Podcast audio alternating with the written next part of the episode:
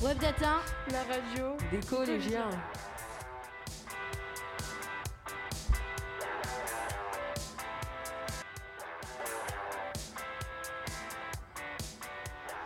Bonjour mesdames, bonjour mesdemoiselles, bonjour messieurs.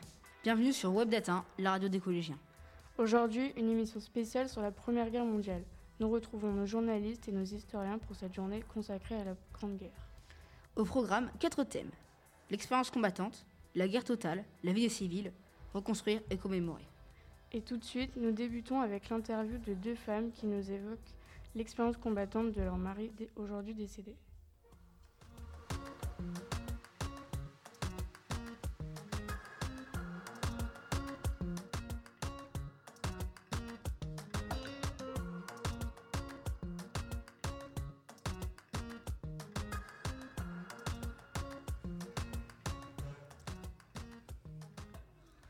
Bonjour à tous, aujourd'hui nous allons interviewer deux épouses d'anciens poilus morts au combat de la guerre 14-18. Bonjour Madame Hervaux, bonjour Madame Dubois. Vous êtes deux amis proches, vous vous connaissez depuis longtemps. Madame Hervaux, quel est l'état d'esprit de votre mari et vous quand il est appelé au combat? Quand mon mari est appelé sous les drapeaux, on pense que la guerre sera courte et qu'il sera de retour pour Noël. Mais je suis tout de même inquiète à l'idée qu'il ne revienne pas. Madame Dubois, quel âge a votre mari quand il a été mobilisé pour la guerre? Il a 35 ans. Avez-vous pu communiquer avec vos maris? Oui, grâce aux cartes postales qu'ils nous envoyaient. Mais ils n'ont pas le droit de nous parler des conditions de vie de la guerre. On se rend vite compte qu'ils se taisent sur certaines choses. Nos craintes se vérifient lorsque nos maris viennent en permission. Ils nous décrivent leurs conditions de vie, la mort, omniprésente. Moi, j'ai reçu une fois une lettre où il part de sa vie dans les tranchées. Et que dit-il dans sa lettre? Dans sa lettre, il me dit qu'ils sont dans les tranchées, qu'ils vivent dans la boue, ils ont froid, c'est sale, ils vivent avec des rats, des poux, ça sent mauvais, il y a beaucoup de maladies dues au manque d'hygiène, il manque de sommeil, au fait de la peur, du stress, des bombardements, ils s'ennuient et ils sont surpris par des moments de terreur. Cela doit être très dur. Vous avez pu correspondre avec vos maris? Oui, bien sûr. On essaie de le faire le plus possible pour qu'ils aient de nos nouvelles et celles des enfants. Et que faites-vous durant vos journées? Nous, les femmes, pendant ce temps, nous remplaçons les métiers réservés aux hommes. Moi, je suis boulangère. Je fais fonctionner le commerce de mon mari. Et vous, Madame Mervaux, quel, quel métier faites-vous? Moi, je suis factrice. Factrice, cela doit beaucoup perturber votre vie, tous ces changements. Oui, beaucoup, car ces métiers sont uniquement pour les hommes et, et nous, d'habitude, nous sommes toujours à la maison à nous occuper des enfants. C'est très différent et dur de s'occuper des enfants, de travailler, etc. Tout seul. Ah oui, en effet, votre vie est bien différente. Mais comment apprenez-vous la mort de, votre mari, de vos maris? J'ai appris sa mort à la fin de la guerre par le bureau du ministère. Mon mari n'est pas mort à la guerre. Il est, il est revenu avec des gros troubles psychiatriques et des grosses séquelles. Il a dû partir à l'asile où il s'est laissé mourir. Et où sont-ils enterrés? Nos maris sont tous les deux enterrés dans des cimetières de leur commune. Et vous, Madame Dubois, comment votre mari a été tué? Mon mari a été tué lors d'un assaut des Allemands. Il est mort asphyxié par les gaz. Comment connaissez-vous les circonstances de sa mort? C'est un ami à lui de la guerre qui est venu me le dire. D'accord. Et vous avez retrouvé des traces de leur expérience? Oui, mon mari a écrit un carnet de bord qu'il m'a rapporté après son décès. Et que raconte-t-il dedans? Il y écrivait ses journées, les conditions de vie, ce ressenti. Il a écrit sur la mort de Monsieur Dubois, de ses amis morts au combat, des assauts. Il dit aussi que beaucoup de soldats vont en prison. Et vous, Madame Dubois, vous avez également eu accès à d'autres informations sur votre mari? Alors oui, on a retrouvé son testament où il demande d'être enterré près de son père et sa mère s'il meurt, et qu'il lègue son argent à nos enfants. Vos maris se connaissaient-ils avant d'aller à la guerre? Ils se connaissent de vue, mais ils n'étaient pas proches. Et ils sont devenus très proches pendant la guerre. Ils faisaient partie de la même unité. Ils ont connu les mêmes assauts, les mêmes souffrances, les mêmes peurs. Donc une belle amitié qui s'est créée. Et vous savez comment ils s'occupaient? Ils jouent aux cartes, ils fument, ils écrivent, ils discutent, ils transportent munitions, du bois, etc. Ils dorment, ils fabriquent des objets. Ah oui, et donc ils trouvent des occupations. Et vous, vous connaissez comment? Nous nous connaissions avant la guerre. On habite dans le même village, mais nous n'étions pas très amis. Quand j'ai lu dans le carnet de bord de mon mari qu'il était devenu très ami avec Paul Dubois, je suis allée voir sa femme, Madame Dubois, et nous sommes devenus de très bonnes amies. D'accord, eh bien merci à vous d'avoir répondu à nos questions. Et merci à vous aussi de nous avoir proposé de raconter notre histoire. Et merci à nos chers auditeurs et nos auditrices de nous avoir écoutés. Bonne journée et à bientôt sur notre radio.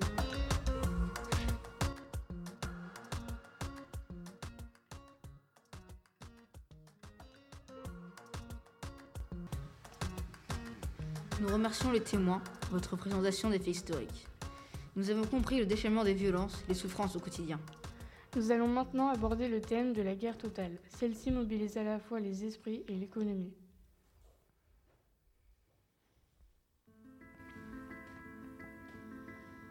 Bonjour, nous allons vous présenter un reportage sur le ressenti des soldats pendant la Première Guerre mondiale et les gestions des morts pendant les conflits. Premier reportage, la gestion des morts pendant la guerre. En 1914, lors de la débâcle de l'armée française, le nombre de tués en cinq jours s'élève à 140 000 hommes et 20 000 hommes décèdent dans la journée du 22 août 1914. L'État français s'organise pour gérer tous ces morts, ces disparus. Les corps peuvent en effet être ensevelis, ne plus être identifiables après les tirs d'artillerie.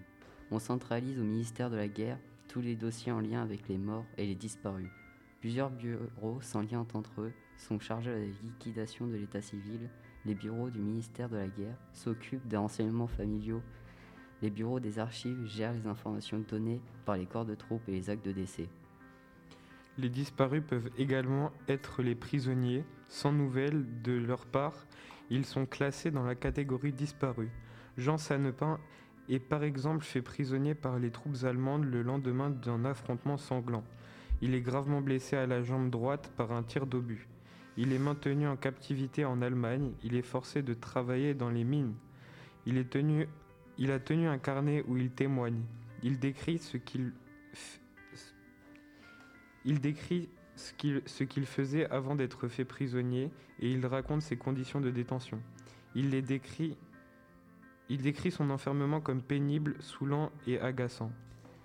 Pour tous les soldats morts, blessés, l'État faisait connaître autant que possible leur nom, leur grade et le numéro de matricule.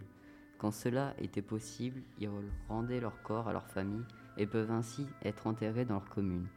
Plusieurs bureaux accueillent les maires des différentes communes où les soldats seront inhumés. Une section de bureau comptabilité est chargée de redonner aux familles les objets du militaire décédé ou disparu. La famille les familles dans le besoin et les anciens militaires sont autant que possible aidés par l'État. Face à l'ampleur des pertes, la gestion des morts sur le champ de bataille est vite imprécise et inadaptée à la réalité de la guerre et au sentiment des combattants. Jean-Marie Jean Mercier est mobilisé le 2 août 1914 dans le 11e régiment d'artillerie à pied. Il témoigne de sa vie sur le front dans un carnet qu'il complète tous les jours. Il est conscient des risques qu'il encourt. Il écrit son testament le 2 mars 1915. Deux mois plus tard, il décède suite à une explosion d'un obus. Selon un code rédigé avant la guerre, tous les soldats français morts au combat sont inhumés par leur régiment sous la surveillance technique d'officiers. L'attention est donnée surtout à l'identification. Les documents qui permettent l'identification des morts est mis dans des registres spéciaux il est écrit toutes les informations des défunts, des indices trouvés sur la dépouille du cadavre, papier, objets, marques. Toutes les dispositions mises en place ne sont pas appliquées en août 1914 en raison de la retraite française. Plusieurs soldats incorporés dans l'armée écrivent des carnets, comme Benoît Paco, incorporé le 15 décembre 1914 à 21 ans. Il témoigne des horreurs de la guerre dans, des notes laissées dans un carnet. Il est forcé d'arrêter d'écrire à cause d'éclats d'obus qui l'ont gravement blessé à l'épaule en 1915. En 1916, il est réincorporé dans, un corps, dans le corps infirmier, malgré qu'il n'ait aucune notion en infirmerie. Dans le meilleur des cas, les corps sont enterrés à la va-vite et dans des fosses communes sur place, dans des trous de boue. Les morts sont parfois laissés sur le champ de bataille. Les Allemands se chargent parfois de les enterrer sans faire d'identification. Plusieurs groupes de soldats s'occupent d'envoyer tout ce dont le front a besoin, comme la troupe de Louis Pioton. Il est mobilisé en 1914 à l'âge de 40 ans. En tant que maréchal d'artillerie, Il est successivement muté à Lyon, Clermont-Ferrand, Néron, Oulin, où il est chargé d'envoyer les chevaux, les, les chevaux, les hommes au combat ou encore la défense aérienne. Il est envoyé deux fois au front en novembre 1914 et en janvier 1917. Finalement, il est démobilisé en janvier 1919. En 1914, le ministère de la Guerre donne plusieurs autorisations aux familles pour déplacer les corps des militaires. Mais en conséquence du grand nombre de victimes, la plupart des corps restitués sont des personnes mortes dans des hôpitaux. La famille doit organiser et prendre en charge le rapatriement vers le cimetière communal. Mais toutes les charges coûtent extrêmement cher. En conséquence, les seules familles à pouvoir ramener les corps de leurs proches sont des familles assez fortunées. Quelques soldats sont désignés pour prendre des photos du front, comme Abel Michard. Il est nommé soldat de deuxième classe, puis adjudant au 121e régiment d'infanterie. Il est photographe dans l'armée. Au cours des mois qui suivent, les autorités organisent en conséquence leur service. Le 19 juillet 1915, chaque armée est dotée d'un service d'état civil. Il se charge également de l'inhumation des morts. Merci à toutes et à tous de nous avoir écoutés. Bonne journée. À tous, au revoir.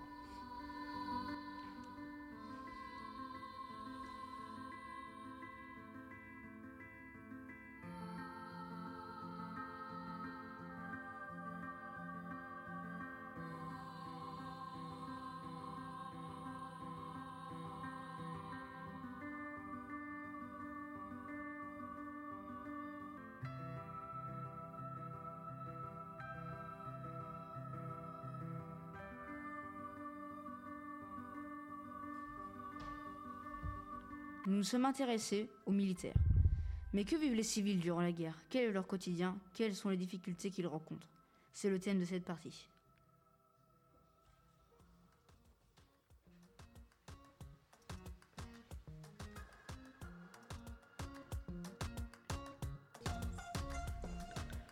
Mesdames et messieurs, nous allons aujourd'hui nous intéresser au sujet suivant, la valorisation du soldat, L'image du soldat, La haine de l'ennemi, le petit journal.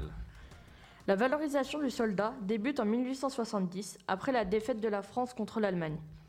Les écrivains vantent la revanche contre cette puissance. Ils pensent d'abord de manière purement patriotique, mais leur viennent des arrière-pensées politiques. Le réveil de la menace allemande, à partir de 1905, donne un second souffle à cette valorisation du soldat.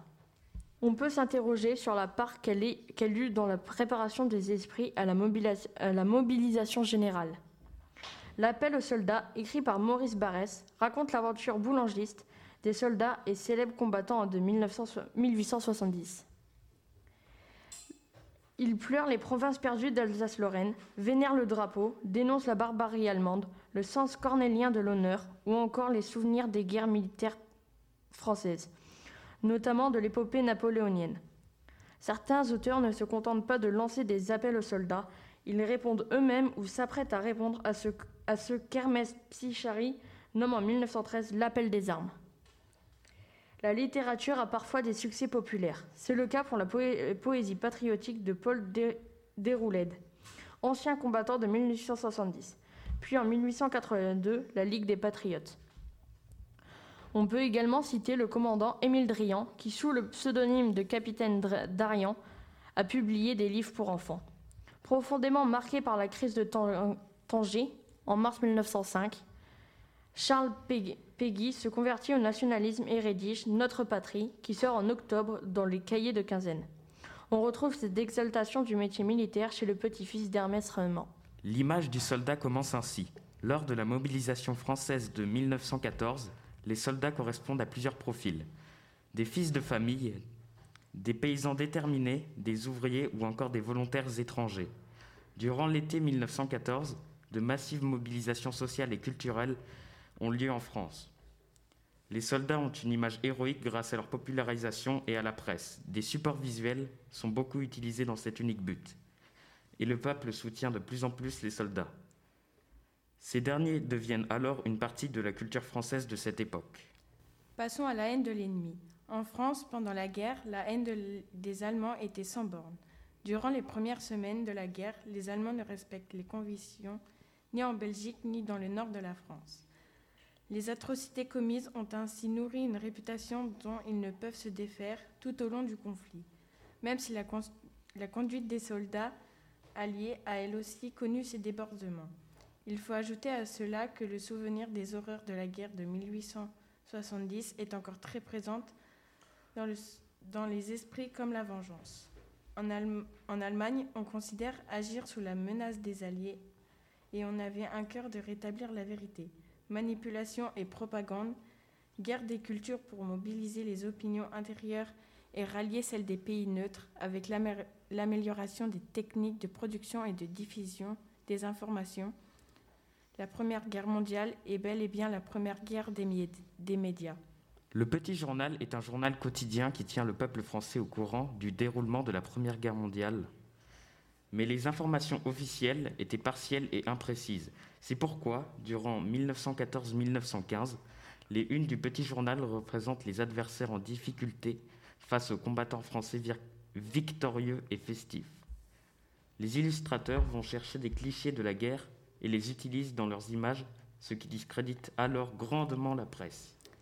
Les soldats français sont devenus des héros pour le peuple grâce aux médias, comme le Petit Journal, et aux différents supports visuels utilisés. Les écrivains de cette époque vantent également leur exploit durant la lutte contre l'Allemagne, et certains sont donc devenus populaires. Les soldats allemands, quant à eux, ont une très mauvaise réputation à cause des atrocités qu'ils ont commises.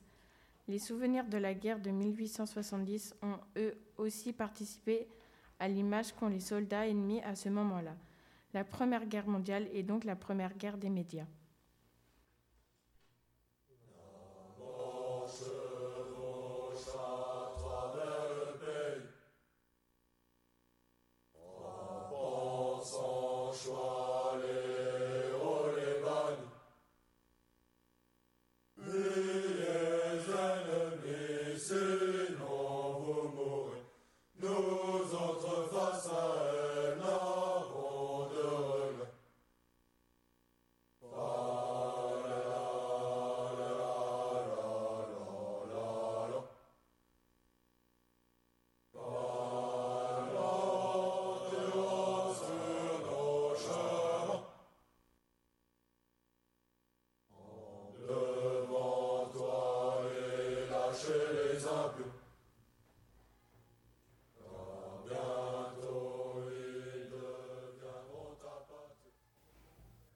Bonjour chers auditeurs. Madame Guillaume est une historienne à l'université de Caen. Elle est ici pour répondre à nos questions sur la guerre totale. Pour commencer, pouvez-vous nous définir qu'est-ce qu'une guerre totale?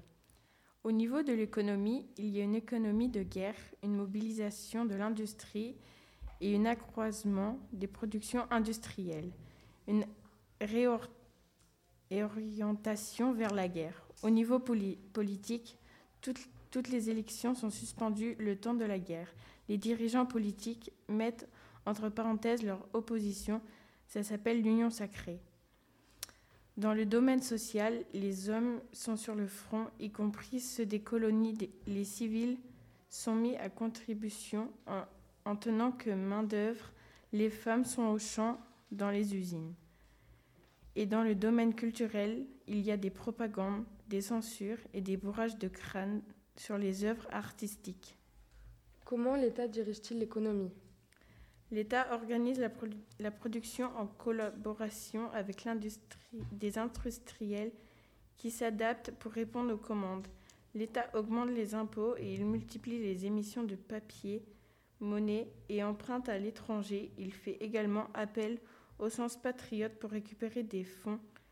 Des campagnes d'affichage sont organisées pour inciter les Français à acheter des bons de la défense ou à souscrire les emprunts de la défense nationale.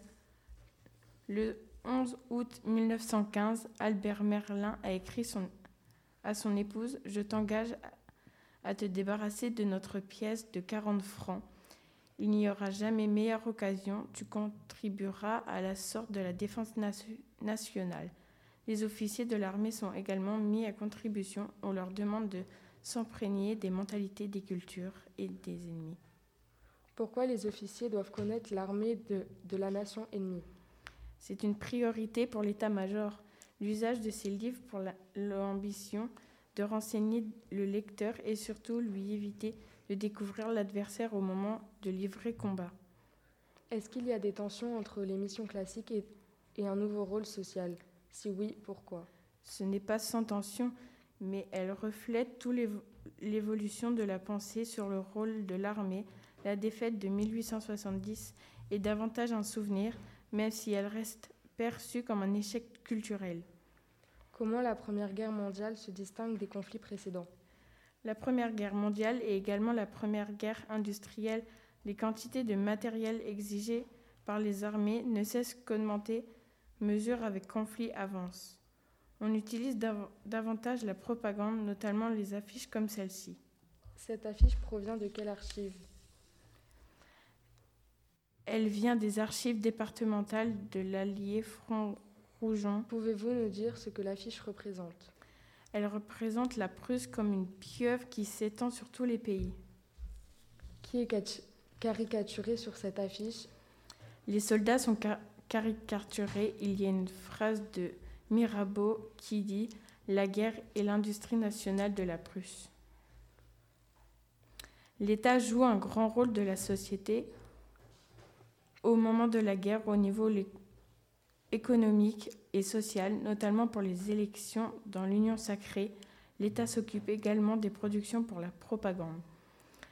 Les hommes sont sur le front, y compris ceux des colonies. Les civils sont mis à contribution en attendant main-d'œuvre. Quant aux femmes, elles se retrouvent au champ et dans les usines. L'État organise des collaborations avec industriels qui s'adaptent aux commandes, les impôts augmentent. L'État multiplie les émissions de papier-monnaie, emprunte aux pays étrangers, fait appel au sens patriotique pour récupérer des fonds. Des campagnes d'affichage sont organisées pour inciter les Français à acheter des bons de la défense ou à souscrire aux emprunts de la monnaie de la défense nationale, la Première Guerre mondiale et aussi la Première Guerre industrielle. Merci, chers auditeurs et auditrices, d'avoir écouté notre interview et merci également à Madame Guillaume d'avoir répondu à nos questions.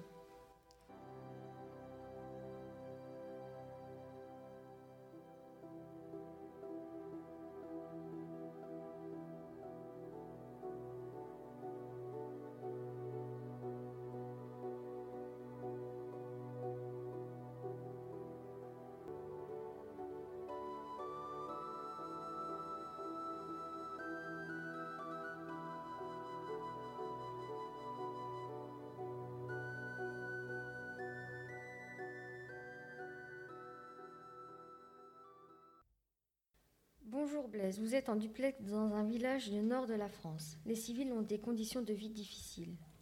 Bonjour Marine, comme vous l'avez dit, je suis en déplacement dans les villes que les hommes ont quittées pour monter au front.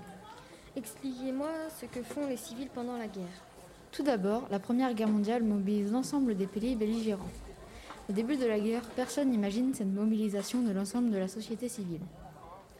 Que se passe-t-il pour l'économie? L'économie tout entière est mise au service de la guerre. Les usines sont réquisitionnées pour, pour, fabriquer des armes. Les armes sont confectionnées par les femmes. Elles sont ensuite rejointes par des ouvriers qualifiés que l'on fait revenir en 1915. Que se passe-t-il? Comment se passe le ravitaillement dans la nation en guerre? Les femmes aident les non mobilisés et des enfants assurent le ravitaillement. Pouvez-vous me dire si les civils subissent des violences physiques ou morales? Les violences à l'encontre des civils constituent un fait majeur de la Première Guerre mondiale observable surtout en Belgique et dans le nord de la France où je me situe actuellement. Quel type de violence?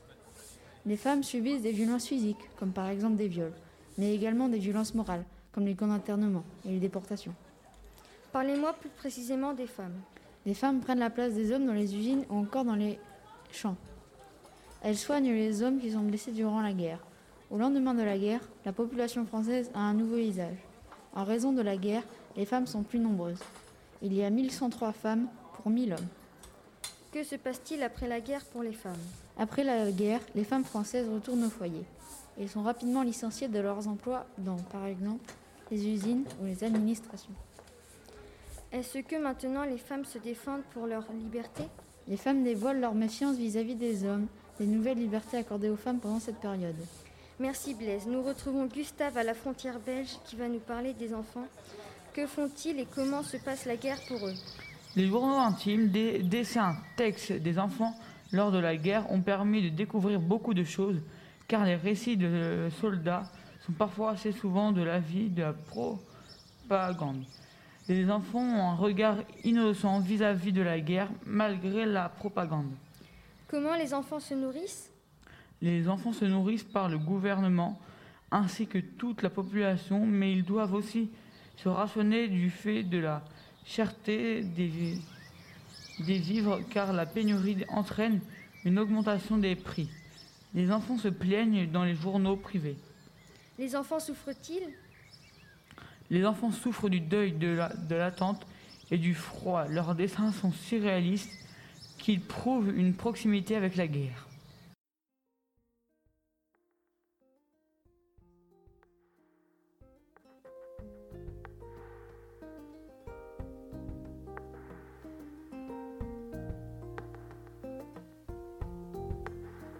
Merci pour vos interventions. Les civils jouent un rôle essentiel pendant la Grande Guerre. La vie de tous les jours est difficile. Intéressons-nous à leur quotidien. Bonjour Monsieur Chétou, bien que tout le monde vous connaisse, je vais vous présenter.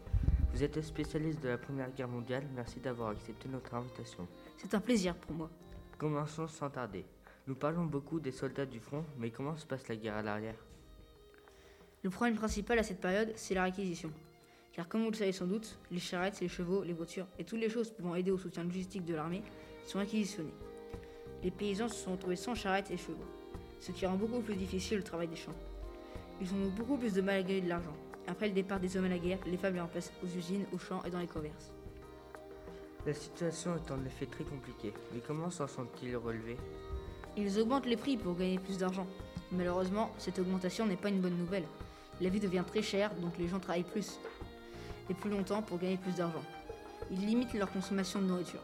Et malgré tous ces efforts, la, vie reste très dure. Il est impossible de faire des réserves de nourriture à cause du rationnement mis en place dès 1915. Le rationnement Quel rationnement? Le rationnement de 1915 est mis en place pour préserver la nourriture. Elle est donc réservée aux soldats. Le rationnement utilise un système de tickets pour récupérer la nourriture dans les commerces. À chaque passage, on poinçonne une case du ticket. Il n'y en a pas qui essayent de frauder? Certains tentaient de tricher, mais c'est difficile. Même si on arrive à voler le ticket de quelqu'un, le commerçant vous reconnaît car les gens vivent souvent dans des petits, dans des petits villages. Vous avez raison. Intéressons-nous aux enfants. Comment ils font pour survivre? Ils sont plus faibles physiquement Les enfants sont effectivement plus touchés. Les parents ne peuvent pas leur donner une alimentation suffisante et équilibrée. Ils ont rarement une ration complète, qui est déjà une très petite quantité. C'est la guerre, la vie des soldats était pleine de dangers, les poilus, les zouaves étaient nombreux à mourir. Mais chez les civils aussi, la vie était dure. Pouvez-vous nous donner le mot de la fin, s'il vous plaît? Évidemment, ce serait un plaisir. Pour conclure, je dirais que les soldats se battaient, mais ils n'étaient pas les seuls. Les simples civils, les anonymes aussi, vivaient la guerre. C'était une guerre quotidienne, tantôt silencieuse, tantôt explosive. Cette guerre est pour eux le quotidien, une routine rude mais coutumière. C'est la vie des civils. Merci pour ce mot. Au revoir, à bientôt, mes chers auditeurs.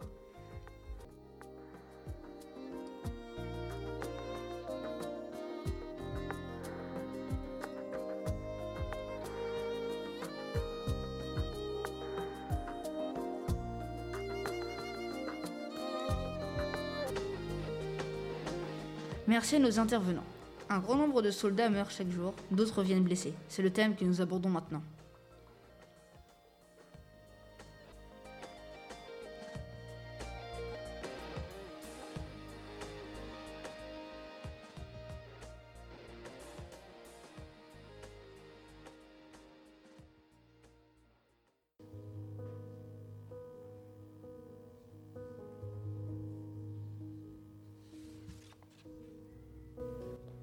Mutilé, c'est un soldat blessé à la guerre.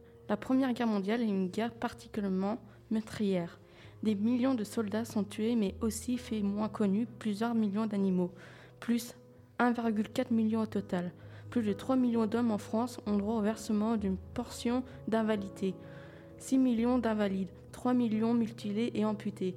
42 millions sont aveugles et 100 millions au minimum, au minimum sont marqués psychologiquement par la guerre.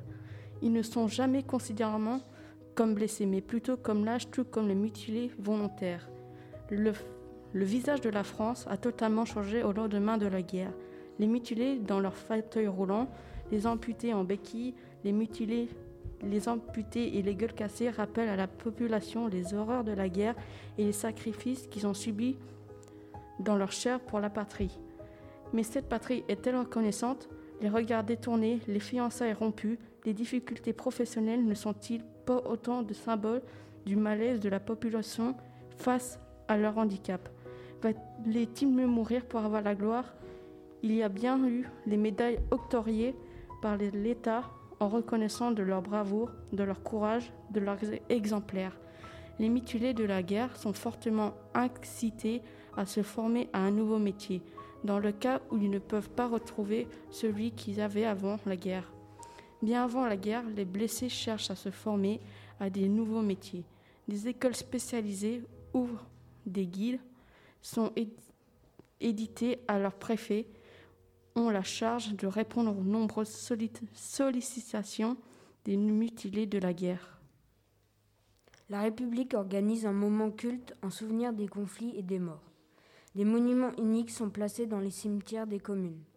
Chaque commune française érige un monument aux morts destiné à commémorer le sacrifice des soldats tombés au champ d'honneur. Ils sont financés d'une souscription publique à laquelle s'ajoute un emprunt communal et une, une, subvention gouvernementale. Parallèlement, des plaques commémoratives sont apposées dans les églises suite à des dons particuliers ou à des souscriptions paroissiales. La loi du 24 novembre 1922 instaure le 11 novembre comme une journée de commémoration nationale sous la pression des anciens combattants. Dès lors, les municipalités organisent chaque année autour du monument une cérémonie du souvenir. À Averne, le monument est surmonté d'un coq piétinant, le casque allemand célébrant la victoire et le patriotisme. Une croix de guerre est placée sur une pyramide à Toulon-sur-Allier pour rendre hommage au courage des combattants. À Boulon et d'autres communes, on choisit d'ériger deux monuments. L'un de nature laïque est construit dans le bourg, l'autre dominé par les symboles religieux placés au cimetière. Les deux projets ont été dessinés par le même entrepreneur. Sur le monument de Gavray, il y a écrit à la mémoire des enfants de, Gavray morts pour la France 1914-1918. Et à l'arrière, ceux qui pieusement sont morts pour la patrie ont droit qu'à leur cercueil la foule vienne et prie de Victor Hugo. Il y a un coq au sommet du monument, une croix de guerre, des ornementations végétales comme des guirlandes ou encore des palmes. Dans des villes plus importantes du département, le monument est important. À Moulins, il est surmonté par une victoire ailée qui surmonte une scène. Merci chers auditeurs et auditrices de nous avoir écoutés. Nous vous souhaitons une agréable journée. Au revoir.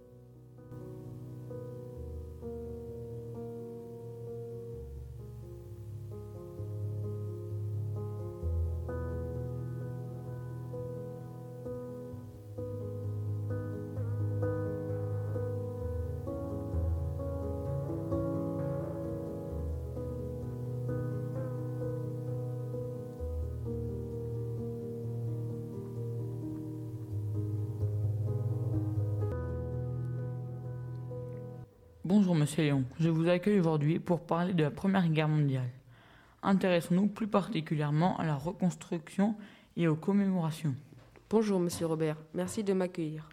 Commençons tout de suite par la reconstruction de la France et la perception de l'armistice. Pendant la guerre, en France, il y a eu de nombreuses régions qui se, sont, qui se, qui se vident de leur population du fait de nombreux morts. Dans le département de l'Allier peu peuplé, il y a ainsi 15 135 morts. Combien de Français sont morts pendant la guerre mondiale Alors, il y a eu plus d'un million quatre cent mille morts, soit un homme sur cinq. Du coup, je suppose qu'il y a des femmes veuves et des enfants orphelins. Oui, plus de 600 000 femmes veuves et 700 000 enfants orphelins. Quelle est la moyenne d'âge des hommes morts tout au long de la guerre Tout au long de la guerre, plus de 50% des morts ont 20 ans, voire moins. Qu'ont fait les armées françaises et allemandes pour arrêter la guerre? Alors, ils ont signé un contrat qui se nomme l'armistice. Ils l'ont signé sur le front pendant la guerre. Quel jour et à quelle heure l'armistice est entré en vigueur? L'armistice est rentré en vigueur le 11 novembre 1918 à 11h. Est-ce que les Français fêtent l'armistice? Oui, les Français fêtent l'armistice pendant un an, jusqu'au 14 juillet 1919, et les militaires défilent dans, dans les rues pour fêter leur victoire. Où vont les Français le 11 novembre? Ils vont au monument aux morts de leur commune pour commémorer les morts. Il y en a un à Gavray, comme dans les autres communes de France. Sont inscrits les paroles suivantes à la mémoire des enfants de Gavray morts pour la France 1914-1918. Au sommet, il y a un coq, une croix de guerre et une ornementation végétale. Je suppose qu'il y a eu des blessés psychiques et mentaux. Oui, il y a eu beaucoup de blessés psychiques et mentaux. Par contre, on ne sait pas exactement combien il y en a eu de blessés psychiques, mais on suppose qu'il y en a eu beaucoup. L'État ne les référence pas.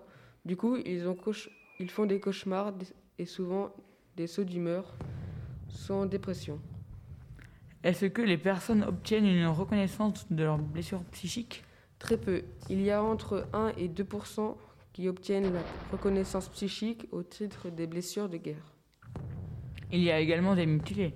Pouvez-vous nous dire ce qu'est un mutilé? Un mutilé est un soldat blessé à la guerre. Il a perdu une main, un bras, une jambe. Il peut également être une gueule cassée. Il y a eu plus de 300 000 soldats mutilés. La France est totalement changée au lendemain de la guerre. Les mutilés sont dans leur fauteuil roulant, les imputés sont en béquille. Merci Monsieur Léon d'avoir répondu à mes questions.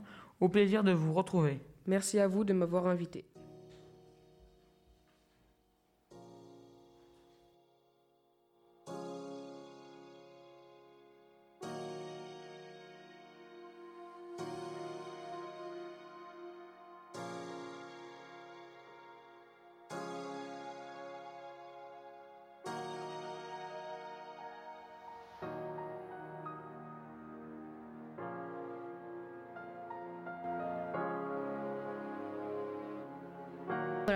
Notre émission spéciale consacrée à la Première Guerre mondiale se termine.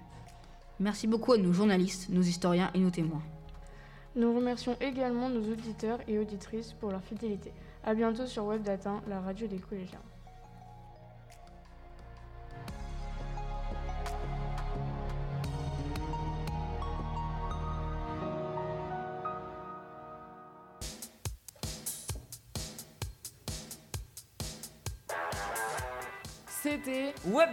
La radio des collégiens.